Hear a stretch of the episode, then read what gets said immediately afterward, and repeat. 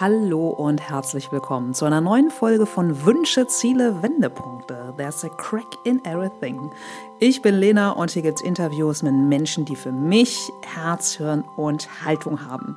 Ja, und diese Woche habe ich mich mit der Liedermacherin Anna Debenbusch treffen dürfen und äh, mich persönlich haben schon Annas ähm, Hobbys, will ich es mal nennen, absolut inspiriert, fasziniert, nämlich Eisvögel beobachten, Zug zu fahren oder auch sich mit ähm, Quantenphysik zu beschäftigen.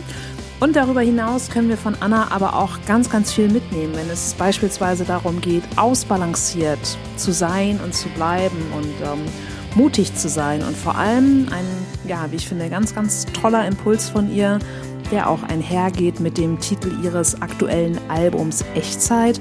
Wirklich mal so Pausen und Lücken im Alltag auszuhalten und zuzulassen. In diesem Sinne wünsche ich euch ganz, ganz viel Spaß beim Zuhören und ihr wisst es, ich werde nicht müde, einmal im Intro auch noch fix auf meine Seite auf die öffentlichen Events äh, hinzuweisen, wobei da ist aktuell wirklich absoluter Verschiebungsalarm auf Online und aufs neue Jahr. Corona bedingt ist natürlich jetzt dann doch nochmal das ein oder andere Event verschoben oder umgestellt worden. Wenn ihr Zeit und Lust habt, ähm, dann seid aber auf jeden Fall dabei am 1.10.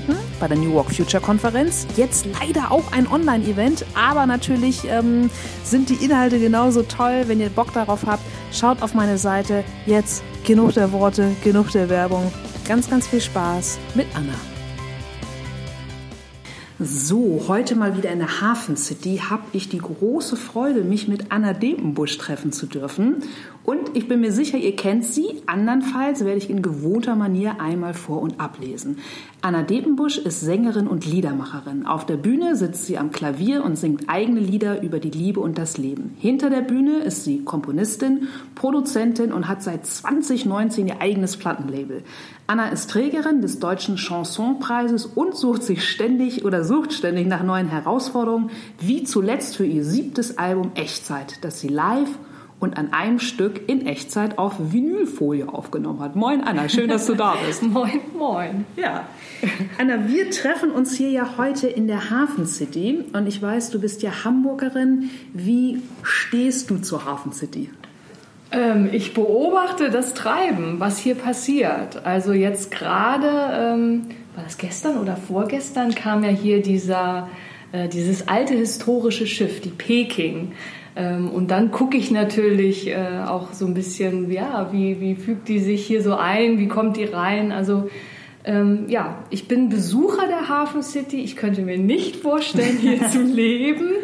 Ähm, aber ich laufe hier gerne äh, rum und finde es auch schön, dass wir uns hier treffen. Ja, cool. Was ist die Elfi für dich?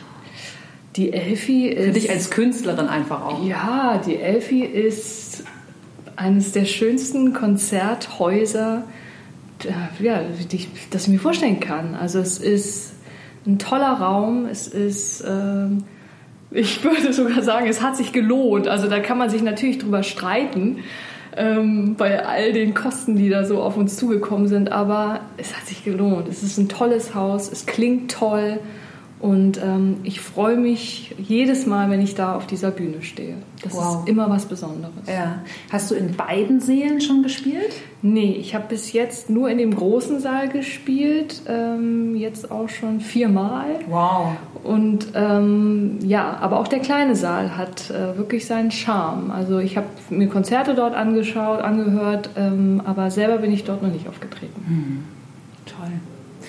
Und ich habe mich so ein bisschen durch deine tollen Kolumnen auf deiner Webseite gelesen ah. und habe eine Gemeinsamkeit zwischen uns beiden herausgefunden. Ach, ich bin gespannt. Gespannt, genau. Zum einen sind wir ein sehr ähnlicher Jahrgang. Du 77, ich 76. Du hast im Oktober, ich im November. Gut, der geneigte Zuhörer wird jetzt sagen, so okay, und wo bleibt die Gemeinsamkeit? Ähm, wir sind beide Herbstfreunde. Ah, ja, das muss ja irgendwie auch ähm, äh, ja, mit dem Geburtsmonat zusammenhängen. Bist du denn Waage oder Skorpion? Skorpion. Ah, okay. Genau. Ja. ja. aber deshalb beginnt jetzt, für mich ist so jetzt September immer so dieser Umbruch des Lichts. Also ja. genau diese Tage, die liebe ich jetzt. Wie ist, ist deine Herbstliebe? Also ich gehe dann unglaublich gern zu Planten und Blumen. Ja, ähm, also ich mag das auch, wenn auf einmal die Schatten wieder so lang werden Und wenn, ähm, ja, natürlich so dieses klassische goldene Herbstlicht mag ich auch. Ich mag auch so das, was dann so mit den Wolken passiert. Im Hochsommer ist ja einfach der Himmel blau und der Schatten weg. und ähm, jetzt im Herbst sind einfach sehr viele Farben da. Also ich kann das äh, gut äh, verstehen, diese Herbstliebe. Und äh, ich weiß nicht, da müssen wir nochmal gucken, ob uns das auch äh, miteinander verbindet. Aber halt auch so eine gewisse hat ja auch immer ein bisschen was Melancholisches. Der, der Winter steht bevor, die Blätter gehen jetzt alle weg. Also alles bereitet sich so ein bisschen auf Winterschlaf vor. Ähm, für mich ist das immer ein großer, kreativer Prozess, wo ich dann denke, da passiert auch was Neues. Mhm. Also dieses Einigeln, das mag ich. Und äh, ja, also insofern, ich freue mich schon auf den Herbst und auch auf ja. den Winter. Ja, und vor allem, ich finde, es ist ja auch immer so eine... Ähm Erntezeit, ne? also mhm. Herbst, so auch dann die Früchte des Jahres, des Sommers, wenn es die denn in diesem Sommer auch gab, äh, so einzuholen oder auch so, so ein bisschen Resümee zu ziehen äh, vor dem faktischen Jahresende. Also ich bin einfach auch eine, ja, kann ich total verstehen, Herbstfreunde hier äh, zusammen an einem Tisch.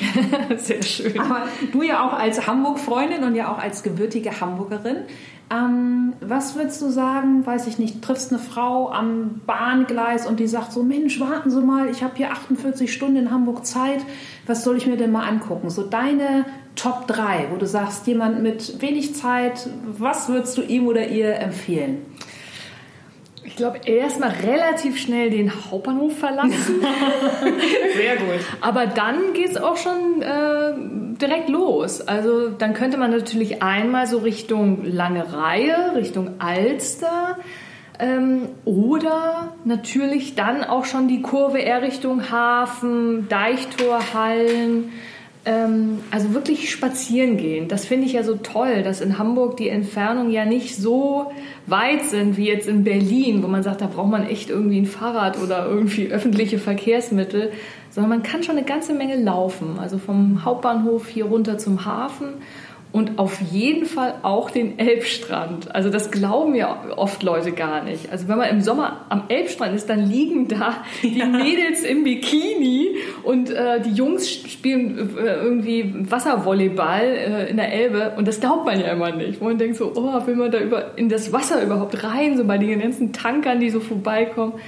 Aber ja, dieses Strandfeeling, Strandperle und dann, ja, vielleicht sogar auch noch dann, wenn man noch Zeit hat, ein Stückchen weiter runter. Also dann so Richtung Blankenese, Falkensteiner Ufer, das äh, liebe ich da, mhm. also die Gegend. Mhm. Bist du denn dann jemand, der dann im Sommer auch am Strand liegt oder bist du jemand lieber, der vorbei, vorbei flaniert und denkt, ach Mensch, die, die sich da gerade braten? Nee, ich lieg da nicht. Ähm, ich winke aus dem Schatten. okay. Mir ist das einfach zu heiß. Und äh, auch da rumliegen, das ist nichts für mich. Mhm. Also, ja, ich bin auch gar nicht so der Wassermensch. Man mag das immer denken, so bei so aus Hamburg und so, aber ähm, ich wink wirklich vom Ufer. Und alle, die, die da mit dem Boot fahren wollen oder schwimmen oder surfen oder so, das ist alles nicht meins. ja. Ja. Okay. Ich habe es im Intro schon vorgelesen. Dein neues Album heißt Echtzeit. Ähm, du hast es herausgebracht und dann kam ja leider Corona dazwischen mit ähm, Anfang Mitte März. Mhm. Hast du die Corona-Monate, und es ist ja leider auch noch nicht vorbei, aber so die Anfangszeit, hast du das auch für dich als so eine, in Anführungsstrichen, Echtzeit empfunden? Ja, auf jeden Fall. Also das ist ja manchmal so absurd, wie sich die Dinge so fügen, dass man irgendwie den Eindruck hat, ja, man ist im Augenblick und lässt sich so mitziehen mit den Ereignissen, die passieren. Ähm, und das genau davon handelt eigentlich das Album, zu sagen, gucken, was ist, sich darauf einstellen, im Zweifel improvisieren, wenn man merkt, so, oh, da muss ich irgendwie was ändern, ich komme hier nicht weiter. Ähm, und das war natürlich dann Hardcore-Echtzeit, zu, zu, zu sehen, okay, ähm, ich sollte ja eine Tour spielen, deutschlandweite Tour mit 35 Konzerten. Ich habe eins davon gespielt wow. und am nächsten Tag sind wir wieder nach Hause gefahren. Also ja, 12. März war sozusagen Toureröffnung. Der Donnerstag war das. Genau, ne? und mhm. Freitag der 13. Ja. ging es dann wieder nach Hause. Und ähm, sich damit zu arrangieren, das ist Echtzeit. Also so stelle ich mir das vor. Ja.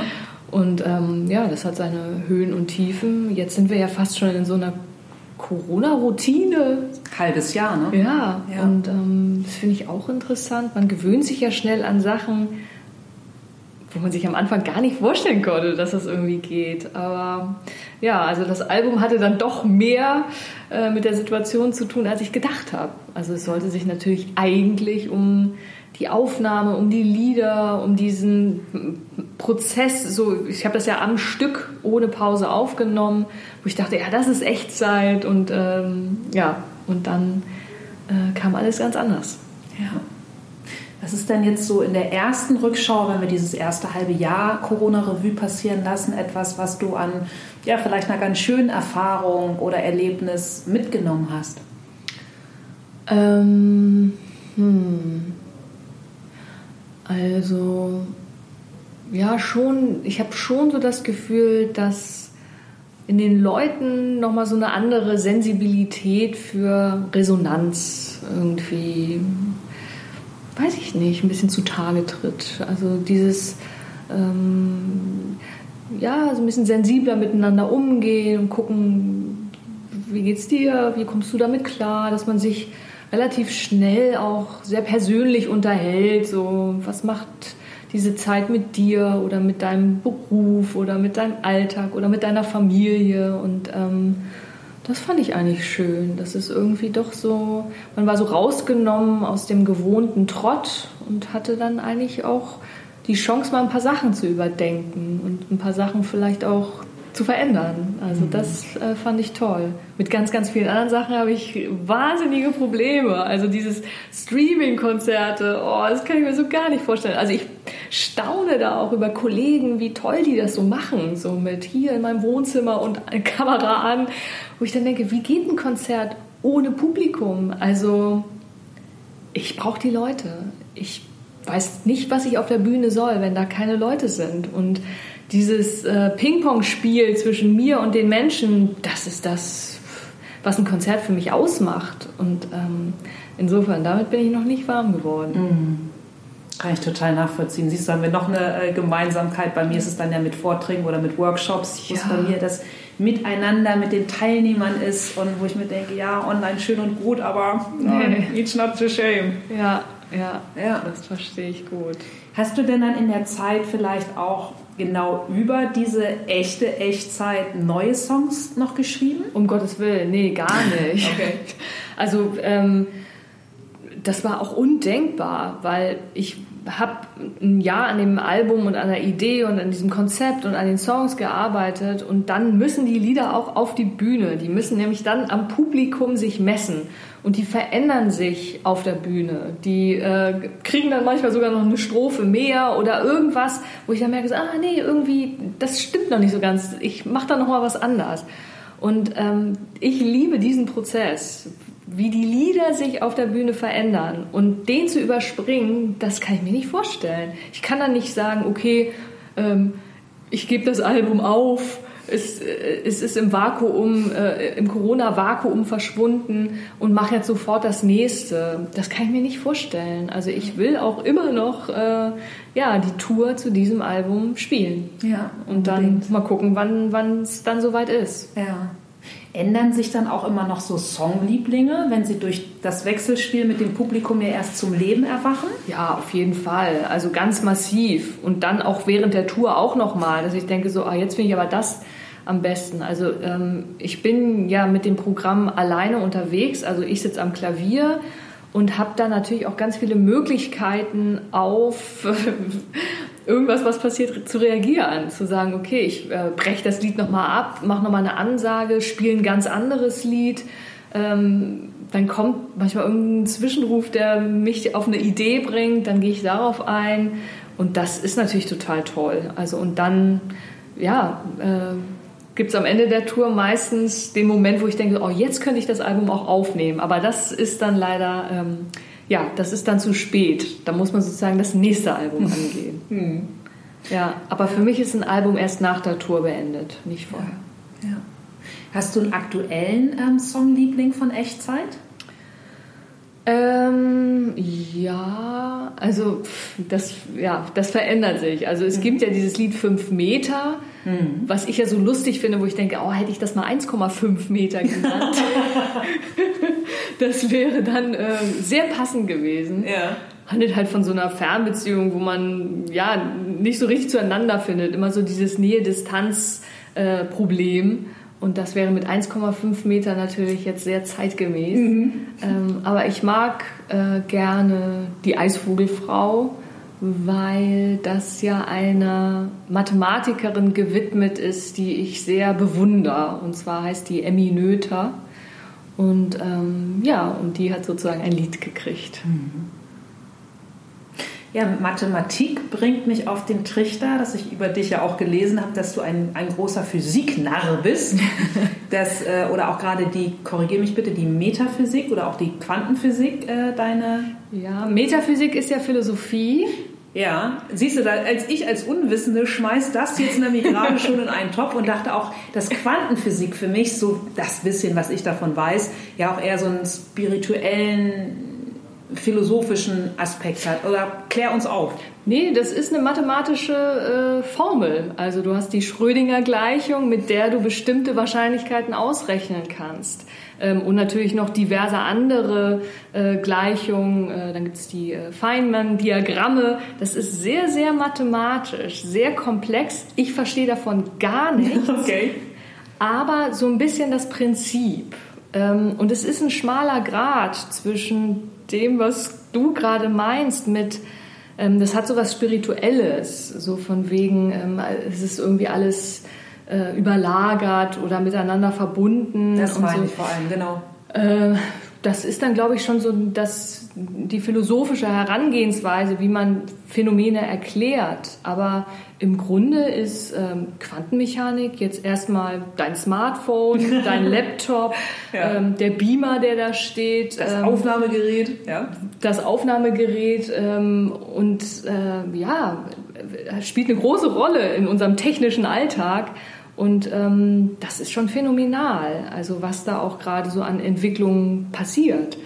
Ähm, ja, also ich bin da einfach Fan und habe da irgendwie äh, eine große Leidenschaft entwickelt, äh, mich mit diesen Themen zu befassen. Das ist aber auch schon lange so. Also es gibt ja ein Album 2010 ist das entstanden, das heißt die Mathematik der Anna ja, Busch. Also gelesen, ja. irgendwie so ein Zahlen-Fable oder auch so ein Naturwissenschafts-Fable, den habe ich schon immer. Mhm. Und ähm, ja, also insofern äh, ist es wirklich ein großes Hobby, was auch äh, ja, viel Zeit, äh, in, in das ich viel Zeit investiere. Ja, schön. Aber wenn du sagst auch schon lange, war das dann auch schon in der, also der Klassiker in der Schulzeit so? Mathe LK? Na, um Gottes Willen. Physik nee, LK? Nee, nee, gar nicht, gar nicht. Also ich glaube, die Begeisterung gab es schon, das Talent gar nicht. Punkt für die Ehrlichkeit. Ja, ja also wirklich, ich, äh, also auch Rechnen fällt mir total schwer. Same hier. Ja. Oh, oder ja, also es gibt auch so ein paar abstrakte äh, Gedankengänge, die fallen mir schwer. So, ähm, aber so eine Sehnsucht nach Wissenschaft oder nach Naturwissenschaft, das hatte ich auch wirklich schon als Kind. Also auch wirklich so vor der Schule, wo man so sagt, so, oh, ich werde Forscher oder ich werde Erfinder oder das, ja, was man, glaube ich, als Kind noch so ganz ungebremst äh, ausleben kann. So, dass man sagt, oh, ich habe was äh, entdeckt oder ich habe was erfunden und so, ja. ja. Aber äh, in der Schule waren es dann war es immer Musik und natürlich auch äh, Sprachen, so eine mhm. Sprachbegeisterung. Ja. ja, und das ist ja auch in deinen äh, wirklich ganz, ganz tollen Texten erkennbar. Es ist ja einfach auch eine, ja, eine Kunst. Ja, also auch, äh, ich mag ja auch so dieses Sprache biegen äh, in Richtungen, wo sie vielleicht erstmal gar nicht hin will. Äh, dann natürlich so, ähm, ja, Sprachspielereien, ähm, auch so den Rhythmus von Sprache finde ich toll. Also in meinen Liedern gibt es ja auch immer so noch so Unterreime an bestimmten Stellen und das dann so äh, zu konstruieren, würde ich jetzt mal so ganz äh, unromantisch sagen, das macht mir Spaß. Also es mhm. gibt wirklich ein paar Lieder, die sind richtig gebaut. Also sowas wie, es gibt ein Lied, das heißt äh, Tim liebt Tina, mhm. was ja so ein Zirkellied ist, was am Ende wieder da anfängt, wo es äh, aufgehört hat. Und, ähm, und äh, ja, sowas ist richtig Konstruktion. Wow, cool. Wo du das gerade angesprochen hast mit diesem, ja, als Kind denkt man dann so, auch Forscher, Entdecker. Wann kam denn bei dir als Kind der Wunsch, ähm, ja, Künstlerin, Sängerin zu werden? Ähm, der kam nicht so richtig bewusst. Also ähm, ich habe einen älteren Bruder, der war auch musikbegeistert. Wir waren beide auf einer Schule, die einen Schwerpunkt für Jazz hatte, was was Besonderes war. Das war jetzt einfach Zufall. Ähm, und da waren, ähm, ja, da waren wir dann halt keine Ahnung, gab es eine Big Band, da gab es irgendwie Sachen, wo man improvisiert, wo es dann hieß, so leg mal die Noten weg, hör mal die auf, auf die Akkorde. Und das war schon so ein Gefühl, so eine kleine Grundausbildung in der Schule. Und ähm, dann war es irgendwie so, mein Bruder wollte äh, Musiker werden. Ja, ich will das auch. Und dann gab es Bands, da war ich dann irgendwie Background-Sängerin und dann ja, kam so eins zum anderen. Also es hat sich so gefügt, so Schritt für Schritt, dass ich dann irgendwann, auch als die Schule zu Ende war, war ich Musikerin und hatte schon Aufträge, Auftritte, ähm, war gebucht, hatte Engagements am Theater, auch mit ja, Liederabenden und ähm, der Schritt, eigene Lieder zu schreiben und auf Deutsch zu singen, das war ein harter Schritt. Ja. Also ähm, sozusagen so ein bisschen also da kam dann erst die Entscheidung zum, ich werde Künstlerin und mache meine Sachen. Vorher war ich Sängerin und habe ja, einfach gerne gesungen und ähm, viel Cover-Repertoire, Jazz. Ich wollte Jazz studieren, habe auch in Berlin an der Hochschule angefangen, Jazzgesang zu studieren und da ja, hm, aber man könnte ja auch eigene Lieder schreiben und das war ein richtiger bewusster Schritt, zu sagen, nee, ich höre jetzt auf mit dem, ich singe Lieder von anderen Leuten oder auf Englisch, sondern ich schreibe meine eigenen Lieder, meine eigenen Texte und singe die auf Deutsch. Wow. Und das war relativ spät dann erst. Mhm.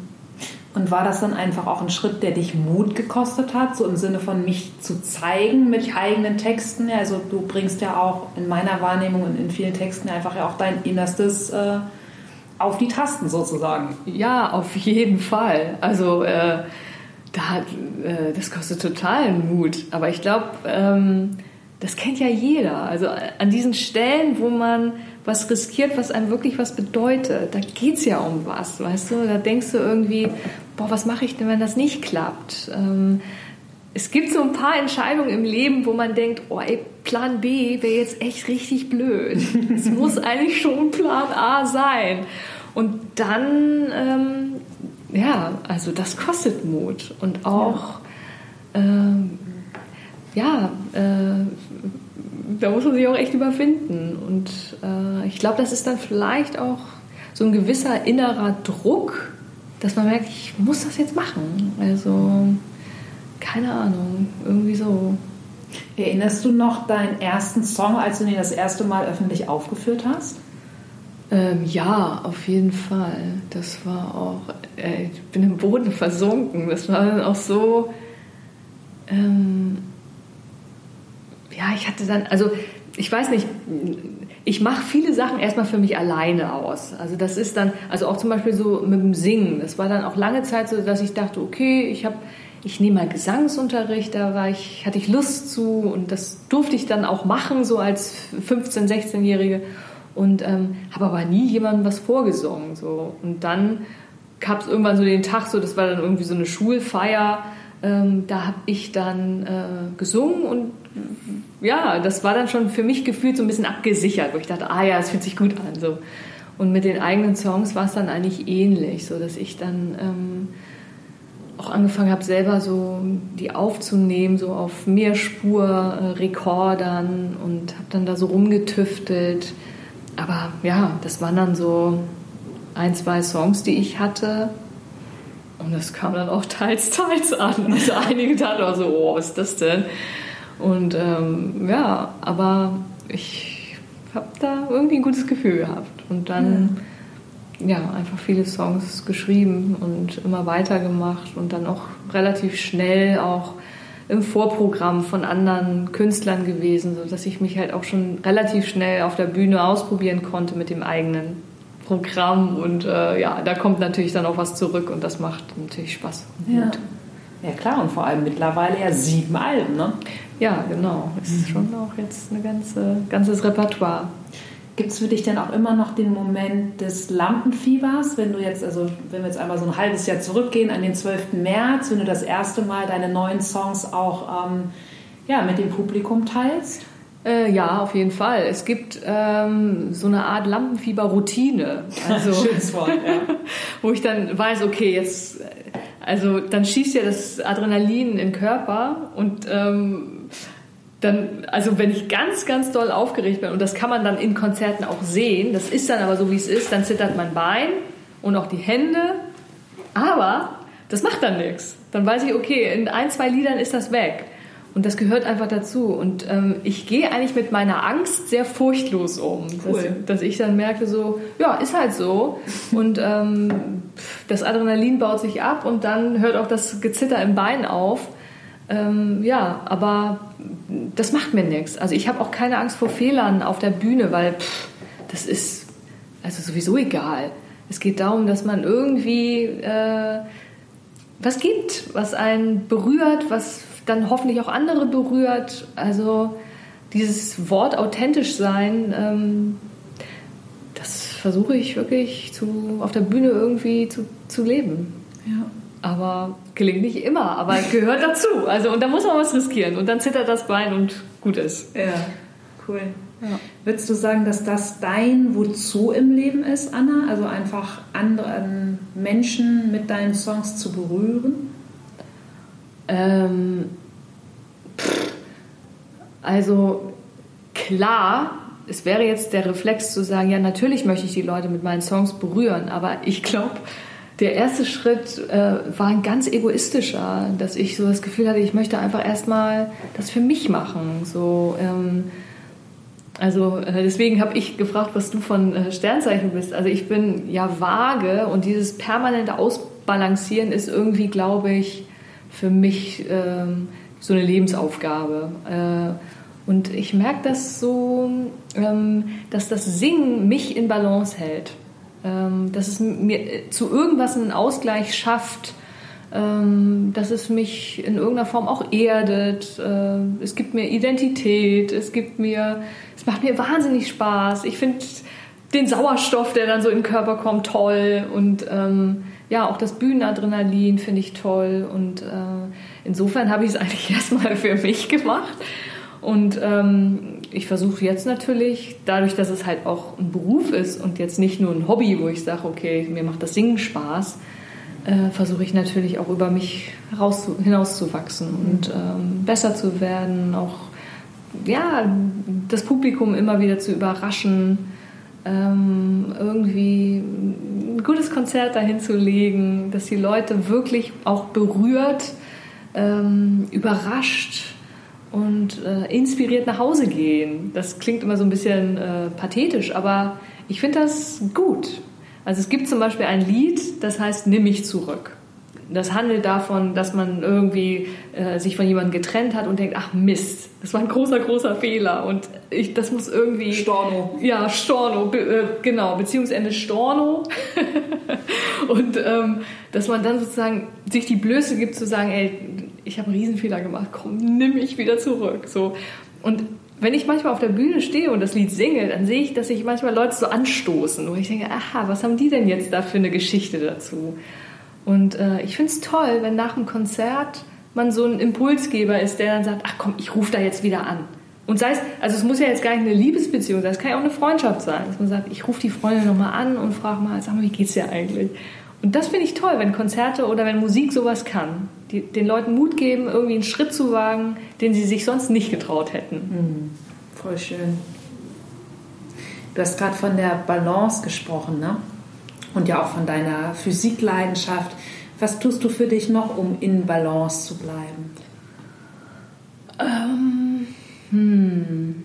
Also spazieren gehen, sowas, Bahn fahren. Ich liebe Bahnfahren. Okay. Das mache ich auch wirklich zur Entspannung. Also Echt? Ich, ja. Äh, also jetzt HVV-mäßig? Nee. Sondern die, die, die große. Die große, die große dicke. So einmal nach, äh, nach Berlin und wieder zurück. Ach was, echt? Ja. Krass. Äh, also ich habe so eine Bahncard 100. Wow. Und, ähm, Das Ja. heißt, ich, manchmal stehe ich einfach am Bahnhof und denke so, oh, ich, kann, ich muss irgendwie jetzt gerade mal meine Gedanken sortieren. Einmal nach Berlin. Ähm, Im Zweifel direkt äh, zehn Minuten später geht die Bahn wieder zurück, fahre ich wieder zurück. Manchmal bleibe ich auch in Berlin, besuche Freunde, gehe was essen oder äh, so. Aber äh, Bahnfahren finde ich großartig. Also, Ja, cool. ja. Und guckst du dann gerne aus dem Fenster, weiß ich nicht, sprichst Ideen ins Smartphone, die du vielleicht für einen Song hast, oder hast du wirklich dann auch Bock mit Mitreisenden zu sprechen? Nee, ich gucke aus dem Fenster. Okay. Ich gucke aus dem Fenster, ähm, schreibe manchmal Sachen auf. Äh, meine Kolumne schreibe ich manchmal in der Bahn. Das ist auch immer eine gute. Also da ist die Hamburg-Berlin-Strecke auch ideal. Spielfilmlänge, sage ich immer. ja, genau. Und zurück. Also die, genau, es braucht die, Be die in beide Richtungen. Ja. Und ähm, also ich, ja, äh, ich, ja, es gibt viele Lieder, die auch vom Bahnfahren handeln.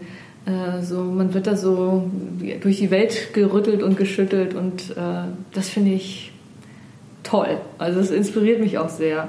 Also ich gucke mir ja auch viele so Vorträge an, jetzt weiß ich nicht, zu Physikthemen und dann einfach in die Bahn springen, Vortrag anhören, danach wieder zurück. Äh, finde ich super. Cool. Ja, und sonst halt Natur. Das ist auch immer eine Energiequelle. So, ähm, ja, ein bisschen Vögel beobachten. Also auch die äh, Eisvogelfrau ist natürlich entstanden, nachdem ich hier in Hamburg äh, Eisvögel entdeckt habe. Ja. Okay, wo gibt's die denn? An diversen Stellen. Man ahnt das nicht. Ja.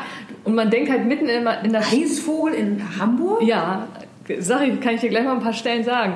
Ähm, Magst du die mit uns allen teilen? ja, aber sicher. Äh, also Hau äh, am Kaifu-Ufer, Ach Quatsch. dann am Weiher. jeden, Wasserbier jeden Tag. Ja, du denkst nur immer, es ist eine türkise Plastiktüte, die da als Müll liegt. Das ist ein Eisvogel. Weil den Fehler im Bild. Ja, genau. Und ähm, diese Farbe ist so krass, dass man denkt, es kann nicht sein. Ähm, und wenn dann die Plastiktüte auf einmal anfängt zu fliegen, dann weißt du, okay. Ähm, und die sind, äh, also es gibt ja auch den, die Bezeichnung fliegender Diamant, weil die glitzern unfassbar. Äh, genau. Am Weiher, Gärtnerstraße. Ja, ja, ich kenne, also das bin da häufig. Genau. Da muss man Ausschau halten nach türkisen Plastiktüten. Mache ich ein Foto und schick's dir. Ja, ich habe auch schon ein paar Krass. Fotos da gemacht. Das musst ist, du mir, falls du sie Ja. hast, musst du mir die nachher mal zeigen. Ja. Das ist ja irre. ähm, dann auch ähm, Teufelsbrück, da hinterm Jenischpark ist ja auch nochmal so ein Gewässer, da gibt es welche. Äh, ja, also gar nicht so wenig. Wahnsinn. Ja, und das war dann halt auch so, weil ich auch so perplex war, weil ich dachte, das ist ja wie so ein, wie so ein Fabelwesen in Hamburg. So. Und ähm, da, daraus ist dann halt auch diese Idee entstanden, okay, ähm, äh, die Eisvogelfrau ist sozusagen das Fabelwesen in der mathematischen Wissenschaft. Äh, ganz exotisch, hochbrillant. Ähm, aber auch irgendwie natürlich da in diesem Feld sehr einsam. Ähm, und äh, ja, das war dann die Idee. Was ist für dich so dein persönlicher Eisvogel? Also so das, was würdest du sagen, ist in deinem Leben das Exotischste oder das... Oh, das weiß ich nicht. Keine Ahnung. Oder wo du sagst, so das ist irgendwie... Das hat mit all meinen Leidenschaften, mit Physik, mit äh, Musik gar nichts zu tun. Das ist nochmal so ein ganz anderer Bereich, womit ich mich gern beschäftige. Äh, weiß ich nicht. Ja. Ja, muss ja auch nicht. Also, weil mir kommt das ja manchmal mit der Physik schon so exotisch vor. Also, da staunen immer schon Leute und denken so: Oh, echt? Das ist ja irgendwie komisch. Ähm, ja, überhaupt das Vögel beobachten finde ich ja toll. Aber ich habe jetzt nicht so, dass ich dann denke, so, oh, ich bin auch noch leidenschaftliche Bungee-Springerin. das ist jetzt mal hier mein Eisvogel. Nee, Ja, gar nicht. Ja. Nee, also äh, ja. Ich finde ja auch, dass Musik und Physik wahnsinnig gut zusammenpassen. Also es ist jetzt auch gar nicht, dass ich denke, das eine hat mit dem anderen nichts zu tun. Nee, das glaube ich dir. Das hat einfach Also sehr so viel- Struktur und so wahrscheinlich, ne? Ja, oder halt auch Frequenz oder ähm, ja, also das passt schon gut zusammen. Und es gibt ja sehr viele Physiker, die äh, als Hobby Musik hatten und bei mir ist es dann halt jetzt andersrum. Ja. Ich bin Musikerin und habe als Hobby Physik. Ja. Finde ich auch überhaupt nicht schräg. Also ja. warum sollte sich das auch nicht ähm, ja, miteinander... Das ergänzt sich. Genau, ergänzen können. Was ich in einer deiner Kolumnen auch gelesen habe und total spannend finde und ähm, es interessiert mich wirklich, deshalb müsstest du oder wünsche ich mir, dass du mir die Frage äh, beantwortest, dass du halt häufig auch immer wieder gefragt wirst, woher nimmst du die Inspiration für deine Lieder? Sind es die eigenen Geschichten? Sind sie nicht? Also was ist so dein, dein Inspirationspool? Also wenn ich jetzt mal davon ausgehe, dass es auch wirklich das in der Natur sitzen ist und vielleicht auch das Bahnfahren, aber woher kommen diese Geschichten? Ähm, ich habe da ja so eine Theorie. Ich denke ja, dass eigentlich die ganzen Ideen oder halt auch die Lieder, die sind schon fertig. Die schweben einfach da oben im Kosmos rum. Alle Lieder, die es gibt und alle Lieder, die noch kommen. Und ähm, die suchen sich dann sozusagen aus, zu wem sie wollen. Und sagen sie, ah, hier, dies Lied geht zu Anna Depenbusch, äh, dies Lied geht zu Ingo Pohlmann, der ja auch schon hier bei dir Oder war. zu Cat Wolf, meiner lieben Katrin Wolf, die vor zwei Jahren hier Gast war. Genau, genau. zu irgendeinem Songschreiber äh, ja. äh, gehen die dann. Ja. Und die Aufgabe de, der Liedermacher oder Liedermacherin ist dann halt, ähm, Bereitschaft zu zeigen. Irgendwie den Kanal zu öffnen und zu sagen so, okay, ich bin hier. Zu empfangen. Zu empfangen, genau. Und es ist, glaube ich, wirklich so ein bisschen wie so ein Date, dass man sagt, da verabreden sich zwei. Der Künstler und die Muse verabreden sich. Und wenn der eine nicht da ist, dann findet kein Date statt. Also das heißt, ich habe halt schon so das Gefühl, ähm, ich sitze halt am Klavier und warte, dass was kommt. Und ähm, dann kommen auch die Sachen einfach so. Also es fühlt sich auch immer so ein bisschen zauberhaft magisch an, dass Krass. man denkt so, ähm, es kommt eine Idee und die hat äh, manchmal gar nicht so viel mit mir zu tun, aber irgendwo ja doch. Also und ähm, genau, also ich finde es auch immer spannend, wo kommen die neuen Ideen her? Also kommen die von außen, kommen die von innen? bin ich das? Äh, ist das jemand anders? Und ähm, ich kann die Linie nicht mehr klar ziehen. Also ich weiß es nicht. Es gibt natürlich immer Sachen, die ganz eng mit mir zu tun haben. Dann gibt es Sachen, die irgendwie mit Freunden zu tun haben. Und viele Sachen haben auch gar nichts mit mir zu tun. Krass. Ja. Das ist ja spannend. Aber äh, wo kommen denn deine Ideen her? Naja, ich glaube, ich lasse mich am meisten einfach auch durch andere Menschen inspirieren. Mhm. Also durch Gespräche, durch Dinge, die ich sehe, durch Dinge, die mich die mir selbst unter Nägel brennen. Also ich habe da noch eine Gemeinsamkeit zwischen uns entdeckt. Ich mache ja viele Workshops in Firmen, so stopp den digitalen Dauerrausch. So, also mhm. wie können wir uns einfach aus diesem ganzen Gesumse wieder fokussieren, konzentrieren, aber dabei eben mental erholt bleiben. Und bei dir habe ich gelesen, das finde ich sehr passend, weniger digitale Ungeduld und Sofortness, mehr Echtzeit im reduzierten Augenblick. So, wie echtzeitfähig sind wir eigentlich, schreibst du. Mhm. Und das finde ich total spannend. Und mir kam da der Gedanke, ich weiß nicht, wie das in deinen Konzerten ist, ob nicht auch ganz, ganz viele Zuschauerinnen, Zuschauer deine Konzerte durch die Handylinse wahrnehmen. Nee, Wie ist das bei dir? Nee, das ist nicht äh, so, weil ich glaube, das ist auch nicht die Musik. Ähm, ich spiele ja schon auch so an ja, in tollen Konzerthäusern, also in der Elfi oder in der Leishalle oder ähm, Admiralspalast Berlin, Prinzregententheater, München.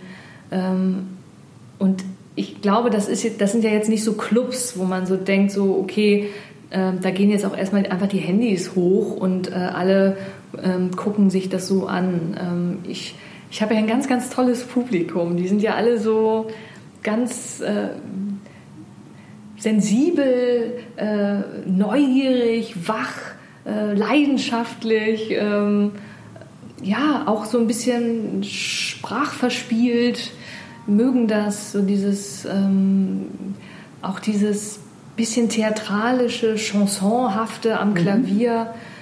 Mhm. Ähm, und ich glaube schon, denen geht es jetzt gar nicht darum, irgendwie einen kleinen Schnipsel aufzunehmen, den sie dann bei Facebook posten können, sondern ich glaube, die wollen einfach dabei sein. Die haben halt Lust, mit dabei zu sein. Und ähm, bei diesem echtzeitigen äh, habe ich halt das Gefühl, es ist halt auch ganz wichtig, hier und da mal so eine Lücke zu schaffen, wo man nichts ist. Also diese Leerlauflücke, wo man merkt so, ah, da ist jetzt gerade mal, passiert jetzt gerade mal gar nichts und die mal kurz so stehen zu lassen, weil dann kommen echt tolle Dinge. Und ähm, ich glaube schon, dass so der Reflex eigentlich dann ist, so, okay, ich vertreibe mir diese Lücke mit, ich gucke mal kurz, was gibt's Neues? Gibt's eine neue Mail, ein Newsfeed, auch nochmal updaten und ähm, äh, ja, und das finde ich schade, weil ich bin echt fest davon überzeugt, dass in dieser Lücke so viel kreatives Potenzial liegt. Aber die Leute halten diese Lücke so, so selten aus. Und ich habe vor vielen Jahren mal ein Lied über das Warten geschrieben, wo ich dann denke, der Moment an der Bushaltestelle warten zu dürfen, der ist großartig, weil da passieren wirklich Dinge. Ähm, weil, keine Ahnung, ich glaube, das Gehirn mag das Warten eigentlich nicht so gerne so und will eigentlich immer sofort den nächsten Reiz produzieren. Ja, belohnt werden mit Dopamin. Belohnt werden, ja, genau. Klar. Und dann geht natürlich die Hand zum Handy ja. und äh, man guckt, was gibt's da. Ähm, also, das ist toll. Und äh, dein Podcast heißt ja auch mit Wendepunkte. Diese Wendepunkte, die entstehen in solchen Lücken, da entwickelt man die Ideen für, hm, vielleicht biege ich an der nächsten Kreuzung mal woanders ab. Weil dieser Autopilot, ähm, auf dem wir ja oft so setzen, der ja auch sehr praktisch und gut ist, wenn man an dem was ändern möchte, dann muss eine Lücke her. und äh, davon bin ich wirklich ganz fest überzeugt, dass so diese die neuen Ideen und irgendwie auch so der Mut, Dinge zu verändern, der sitzt irgendwie zwischen den Zeilen. Ja, und vor allem ja auch, was du auch schon gesagt hast, diese Lücke auszuhalten. Ja, ja. Und es ist nicht einfach. Also ich kämpfe damit auch ständig, so, dass ich dann auch denke, so, oh, äh, ja, weil manchmal kommen dann natürlich auch Zweifel in so einer Lücke oder wo man dann denkt, so, oh, wo man sich mal Fragen fragt, die man sonst sich nicht fragt. Aber das ist, glaube ich, auch eine gute Sache. Ja. Wann würdest du sagen, bist du das letzte Mal ab, mutig abgebogen? Ähm, ja, ich glaube, das letzte Mal mutig abgebogen, das war, als ich mein Plattenlabel gegründet habe. Das war schon lange ein Wunsch von mir. Ähm, ja, wo ich dann dachte, das ist bestimmt eine tolle Idee, dann kann man machen, was man will. Also auch so, der war dann total so naiv und romantisch aufgeladen, so, oh, ich und mein Plattenlabel. Und dann bin ich diesen Schritt doch gegangen und da, das brauchte schon Mut. Also ich habe mich das jetzt auch wirklich erst nach sechs Alben getraut. Und ähm, ich war auch vorher bei äh, tollen äh, Plattenfirmen, also wo ich ganz viel gelernt habe. Also ich war lange Zeit bei einem äh, Hamburger Plattenlabel, 105 heißen die, wo auch tolle Kolleginnen waren. Also Ina Müller habe ich da kennengelernt, Annette Louisanne, ähm, Stefan Gwildes. Und das war so ein richtiges Familiengefühl. So. Und da habe ich ganz, ganz viel gelernt, wie, wie man das machen könnte. Und dann, äh, ja, aber der Schritt hat Mut gekostet. Und ähm, das war, glaube ich, so die letzte, äh, ja, das letzte Abbiegen. Hm. Toll. Und ich habe in einem deiner Kolumnentexte von deinem Spinat-Zahn-Experiment gelesen, was mich sehr amüsiert hat. Äh, magst du erzählen, was das ist? Und es würde mich interessieren, wann du es das letzte Mal gemacht hast. Ähm, ja, nee, also ähm, die Idee ist ja, dass wenn man sozusagen auf, also das Leben äh, einer, äh, eines Musikers besteht ja immer dann, es gibt so eine introvertierte Zeit, da schreibt man Lieder, nimmt sie auf und dann kommt so die extrovertierte Zeit, da ist dann so, man promotet das neue Album. Und da hat man so Leute um sich rum, die einen ja ähm, auch begleiten zu Interviews, äh, zu Fernsehauftritten und ähm, ja, da ist es natürlich ganz wichtig, dass man sich auf diese Leute auch verlassen kann. Und man kennt das ja nur zu gut, dass man irgendwie ein Salatblatt am Zahn hat und man rennt in eine Talkshow und äh, lacht beherzt und der grüne Zahn leuchtet und es hat einem keiner vorher gesagt, ey, du hast da was hängen, mach mal weg. Äh, ja, und das ist natürlich ganz, äh, ganz wichtig. Ähm, aber das Schöne an der Kolumne ist ja, ich lebe da Sachen aus, äh, die ich auch nicht immer so erlebt habe. Also es sind, ja, es sind wirklich oft so überspitzte Situationen, ja. Ja. wo ich dann denke, es wäre eigentlich toll, wenn man sein ganzes Team nach diesem Spinatzahn-Experiment aussucht. Und man sagt, man drapiert diesen, dieses Blatt am Zahn und guckt mal, wie die Leute reagieren. Wie gehen die eigentlich mit mir um, wenn sie sehen, die hat da aber jetzt was am Zahn? Und ähm, ja, das fand ich eine witzige Vorstellung. Oder wie ich da was? War das jetzt so durch die Blume? Äh, sag mal. Das ist zwar ein Podcast, aber. Herrlich. Ja, aber weißt du, was ich halt so schön finde? Das sind ja so Echtzeitmomente, wo man sagt so, genau. okay, jetzt wissen die Leute auch, wir sitzen uns hier gegenüber und äh, ja, das ist immer schön. Absolut. Herrlich. Ich würde gerne noch mal auf dein Hobby des Bahnfahrens zurückkommen. Okay wenn du da, also wenn du jetzt mal nicht aus dem Fenster guckst oder etwas schreibst oder vielleicht auch liest und du kommst irgendwie so mit Mitreisenden ins Gespräch. Und ich stelle meine Neugierde an Menschen ja ganz nüchtern sachlich über diesen Podcast und mich interessiert mhm. bei Menschen am meisten immer, was treibt sie an? Also warum machst du deine Musik? Wie ist dein Weg gewesen? Was interessiert oder was würde dich so bei einem, bei einem Mitreisenden, wo du sagst, okay, gut Spandau gehalten, bis Hamburg dauert es noch ein bisschen. Was interessiert dich an so, einem, ja, an so einem Menschen, der vielleicht dann aber auch nur ganz kurz hier in dein Leben tritt? Also ehrlich gesagt versuche ich das zu vermeiden, ins Gespräch zu kommen. das heißt, dann lebst du deine introvertierte Seite hinzu. Ja, nicht ganz. Okay. Ich finde es ja toll, wenn Menschen sich unbeobachtet fühlen und ich aber die Beobachterin in der hinteren Sitzreihe bin. Ich möchte dabei sein, wenn sich Leute unbeobachtet fühlen, wenn sie selber ähm, Telefonate führen, Gespräche führen, eine, Familie, ein Pärchen. Also zum Beispiel ein, äh, eine tolle Szene, ähm, auch eine Strecke Hamburg-Berlin. Junges Mädel, so am Arbeiten, ich vermute eine Studentin, so Brille auf, äh, Pferdeschwanz, gearbeitet, gearbeitet, so. Und dann war halt irgendwann so nach der Hälfte der Fahrzeit Brille ab, Haare auf. Dann ist sie auf die Toilette gegangen, hatte sich umgezogen, kam zurück, ähm, hat angefangen sich zu schminken. Ähm, also eine Verwandlung. Ich war äh, Teil einer Verwandlung. Metamorphose in der, in der Bahn. Ja, ganz genau. Und man ahnt es natürlich. Mhm. Die wird abgeholt am Bahnhof. Vermutlich. Ähm, wer holt sie ab? Wie wird es sein? Und ähm, ach, sowas liebe ich. Und dann wirklich zu gucken, okay, sie steigt jetzt hier aus. Ähm, vielleicht erwische ich noch einen Blick auf denjenigen, der sie abholt oder nicht. Oder dann, manchmal sieht man ja nur aus dem Augenwinkel, sie steigt aus, guckt sich um und auf einmal dieses strahlende Lachen. Sie hat ihn entdeckt, ich konnte ihn aber nicht mehr sehen. Und äh, ja, sowas finde ich toll. Oder halt Gespräche. Äh, ein Streit zwischen, zwischen Ehepartnern, das finde ich toll. Also ich versuche eigentlich so unsichtbar wie möglich zu sein. Ähm, ja, es ist, glaube ich, diese introvertierte Art. Ich äh, versuche da nicht unbedingt ins Gespräch zu kommen. Machst du das? Sprichst du dann die Leute an und sagst? Oh, unterschiedlich. Also dadurch, dass ich ähm, ähm beide Seiten auch sehr ausgeprägt habe, also sehr stark extrovertiert, aber auch sehr stark introvertiert, ist das bei mir je nach Laune und Gusto. Mhm. Aber ich kann wirklich überall einen Smalltalk vom Zaun brechen, der nach wenigen Sätzen auch nicht mehr smalltalkig ist. Also, ja.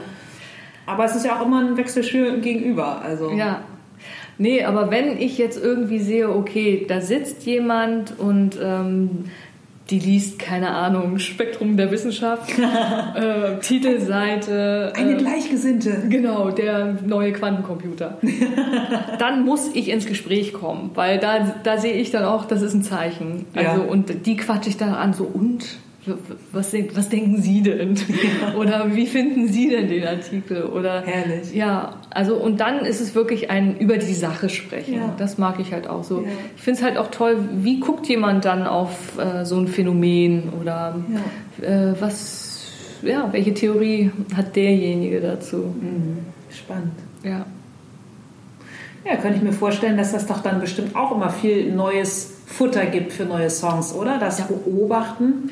Ja, ja, auf jeden Fall. Also ähm, das ist auch meine Rolle, ähm, durch die Welt zu gehen, mich irgendwie innerlich so ein bisschen still zu machen und ähm, zu beobachten, was mir begegnet. Mhm. Also das liebe ich auch. Schön. Und ähm, das steht ja in so einem gewissen ähm, Konflikt äh, mit auch eine Person des öffentlichen Lebens, eine Person des öffentlichen Lebens zu sein.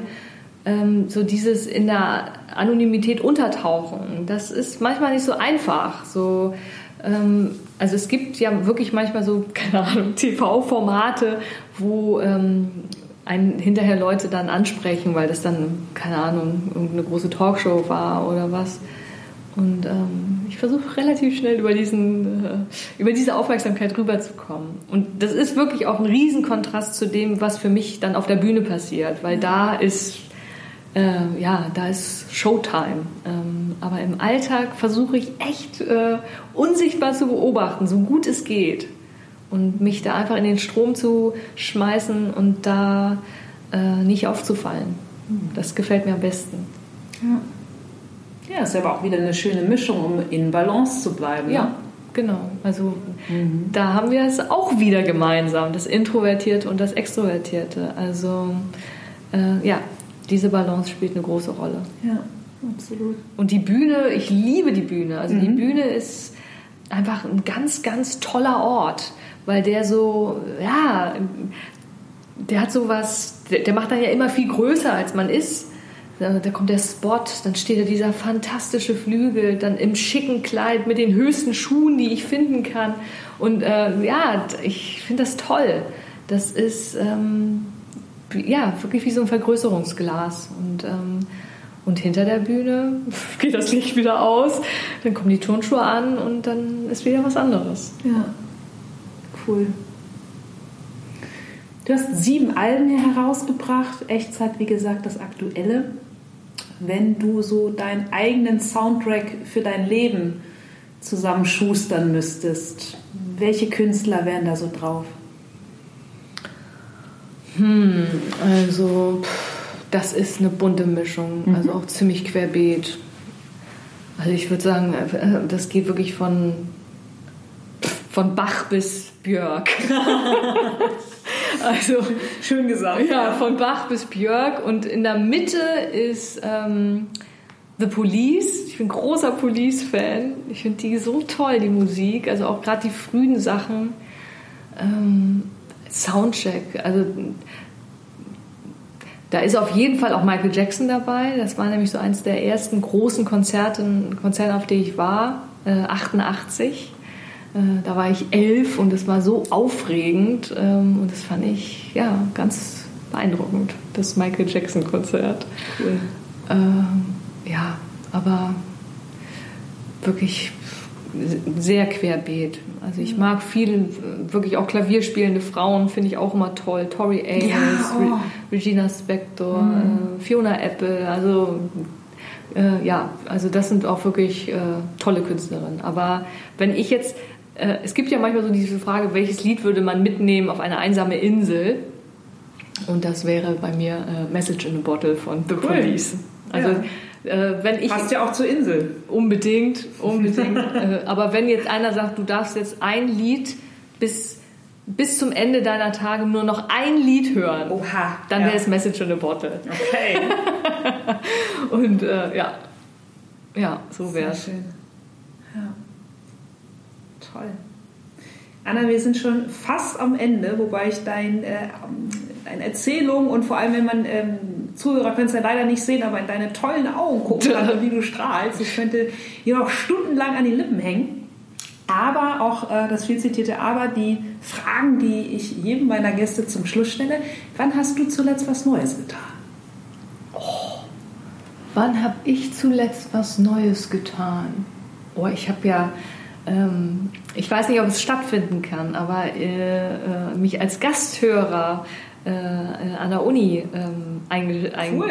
eingeschrieben. Äh, es Lass ist ja nicht mich raten, wofür. ja, das ist, nee, das ist zu harter Tobak. Okay. Ähm, aber es ist die Geschichte der Naturwissenschaften. Okay, cool. Also es ist sozusagen ähm, ja der rote Faden hinter den ganzen Entdeckungen, Formeln mhm. und Menschen. Ähm, ja, das ist was Neues. Ich hoffe, dass das stattfindet. Das ist noch nicht ja. ganz raus, aber ja. Ich drücke dir die Daumen. Danke. Aber cool. Ja. ja. Und meine, ja, doch vorletzte Frage, die mich aber auch immer ganz, ganz doll bei Menschen interessiert ist. Was würdest du heute in der Rückschau der jungen Anna, vielleicht der 18-, 19-Jährigen mit auf den Weg geben wollen? Ähm, Ach, ich glaube schon, ich würde ihr sagen, trau dich mehr, dich mitzuteilen. Also ich habe schon viele Sachen so für mich alleine ähm, ausgemacht. Also einfach dieses, es ist einfach toll, ähm, sich mit Menschen auszutauschen, auch Unsicherheiten auszutauschen. Ähm, ja, das würde ich ihr sagen. Einfach lass die Leute an Prozessen teilhaben, die äh, ja vielleicht noch auf wackeligen Beinen stehen und manchmal ergeben sich dann ganz neue Dinge durch das Miteinander. Das wär's. Ein schöner Impuls. Vielen, vielen, vielen Dank, dass du dir äh, die Zeit heute genommen hast, hier in die Friends Factory, in die Hafen City gekommen bist und ja, deine ähm, Erlebnisse mit uns geteilt hast. Und im Sehr Umkehrschluss, was können denn äh, Zuhörer für dich tun? Ach, die können äh, für mich äh, tun und für alle Musiker, die jetzt auf Konzerte hoffen und warten, einfach ähm, weiter in Konzerte gehen, wenn sie stattfinden, geduldig sein, wenn sie nicht stattfinden oder verschoben werden. Und ähm, ja, also einfach in Konzerte kommen. Also das ist für mich auch das Schönste. Wer Lust hat, auf ein Konzert von mir zu kommen, einfach auf die Webseite gehen und ähm, da aktualisierst du die Termine ja einfach. Genau, auch immer, ne? genau. Ja. Aber ich glaube, wir können dich ja auch schon ganz bald sehen. Ja, in Hamburg gibt es am 4. Oktober. Ja. 2020 sind wir ja. Das ist ganz bald. Das ja. ist ganz bald. Das wird, ähm, ja, da in diesem Musikpavillon. Das ist ein Festival, das heißt draußen im Grün. Mhm. Also da cool. ähm, kann es sein, dass man wirklich warme Klamotten braucht und äh, vielleicht sogar eine Regenjacke. Aber wer weiß, vielleicht wird das ja auch so, so gülden, wie wir den Herbst uns erhoffen. Und ähm, ja, das wäre ganz schön. Also ja, es ist ein Sonntag, 4. Oktober äh, in Hamburg, Planten und Blumen. Cool. Packe ich auf jeden Fall in Ergänzung zu deinem tollen YouTube-Kanal. Da ist der Titel 5 Meter ja auch gerade als äh, Aufmacher drauf. Okay. Und Genau, dein Instagram-Account, deine Webseite, ähm, draußen im Grün. Wir kommen alle, wir folgen dir, wir abonnieren deinen Newsletter, damit wir alle einmal im Monat deine tolle, wir wissen jetzt ja, wo sie entsteht, äh, Kolumne bekommen. Ja, genau. Und ich wünsche dir weiterhin einfach nur ähm, so viel Erfolg, so viel Freude mit deiner Musik und sag ein herzliches Dankeschön. Ich danke dir sehr herzlich. Okay. Tschüss. Tschüss. So, das war das Gespräch mit Anna. Wie schon angekündigt und gewohnt in der Folgenbeschreibung alle Links zu Anna und zum Konzert draußen im Grün. Ich bedanke mich bei euch für eure Zeit, dafür, dass ihr zugehört habt und freue mich natürlich auch, wenn ihr beim nächsten Mal wieder dabei seid. Ein Mensch mit Herz, Hirn und Haltung. Wenn ihr Bock habt, geht doch noch kurz auf iTunes, bewertet meinen Podcast. Wenn ihr Lust habt, natürlich auch abonnieren, dann entgeht euch keine Folge mehr. Und ja, bis zum nächsten Mal. Bleibt gesund. Tschüss.